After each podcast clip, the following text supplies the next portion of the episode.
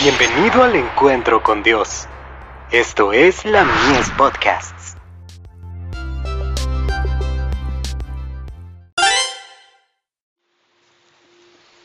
Recibiréis poder. Sin desórdenes ni fanatismo.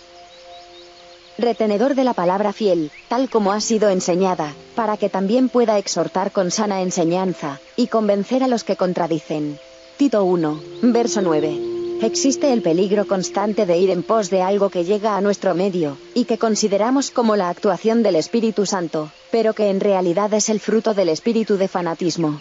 Mientras permitamos que el enemigo de la verdad nos conduzca por el camino equivocado, no podremos esperar alcanzar con el mensaje del tercer ángel, a los que son sinceros de corazón. Debemos ser santificados mediante la obediencia a la verdad. Temo todo lo que tienda a apartar la mente de la sólida evidencia de la verdad, como está revelada en la palabra de Dios. Temo eso, repito que lo temo. Debemos colocar nuestras mentes dentro de los límites de la razón, para que el enemigo no se introduzca y trastorne el orden de las cosas.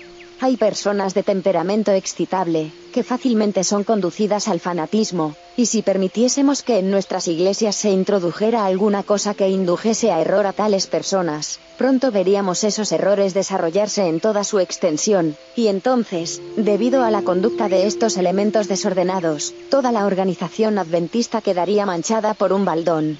He estado estudiando la manera de publicar otra vez algunas de estas experiencias, de modo que un mayor número de nuestros hermanos pueda recibir la información necesaria, porque sé desde hace mucho tiempo, que el fanatismo volverá a manifestarse en diferentes formas. Debemos fortalecer nuestra posición, estudiando intensamente la palabra, y evitando todas las rarezas y los ejercicios extraños, que con mucha rapidez algunas personas aceptarán y practicarán. Si permitiésemos que la confusión se introdujera en nuestras filas, no podríamos afirmar nuestra obra en la forma de vida. Siento mucho temor de que se introduzca entre nuestro pueblo, cualquier cosa de naturaleza fanática. Hay muchísimos que deben ser santificados, pero deben serlo mediante la obediencia al mensaje de verdad. Mensajes selectos. Tomo 2. Páginas 49 a la 51.